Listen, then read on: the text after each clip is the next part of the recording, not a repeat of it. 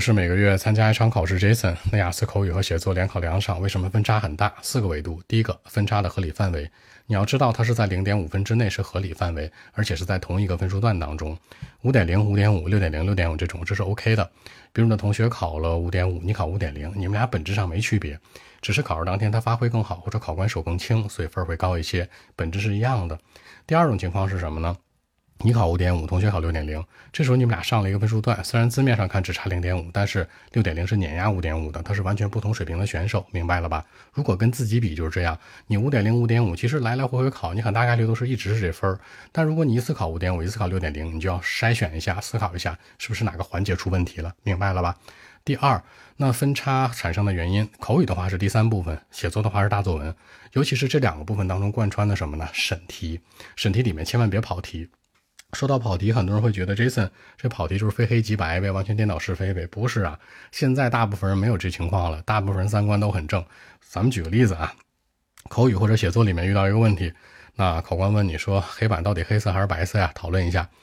你想了想，哎呦，小时候黑板好像是绿色的，是吧？那我说绿色吧，或者红色、蓝色、黄色吧。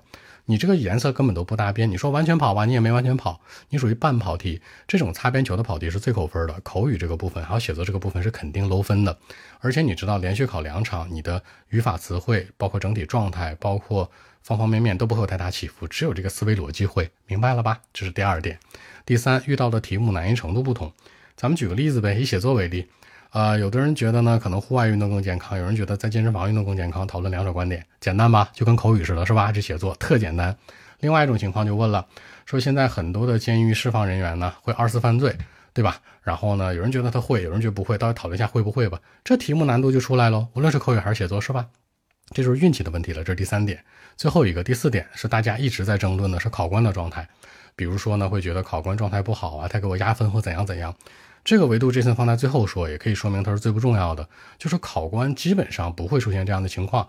如果非要一种情况，你可以这样去理解啊，就是说呢，呃，你如果说话很地道，讲英文讲得很地道，你跟口语考试、跟考官考试的时候，哪怕你骂他说骂得很地道，你的分也会很高。你记住这句话就行了。所以说，正常来讲，考官这边出现的原因不太多，顶多是他的一些情绪不好，或者整个人状态不好，影响你的发挥，这个会有。你去投诉就好了，对吧？正常来说不会，所以说呢，你连续考两场，分数有这个差距很正常。如果是在同一个分数段当中，就别太着急。如果跨了一个分数段，仔细反思一下是不是跑题的问题，尤其是口语第三部分还有写作大作文这两个部分是拿分的关键，大家一定不要忽略哦。更多问题，微信 b 一七六九三九一零七。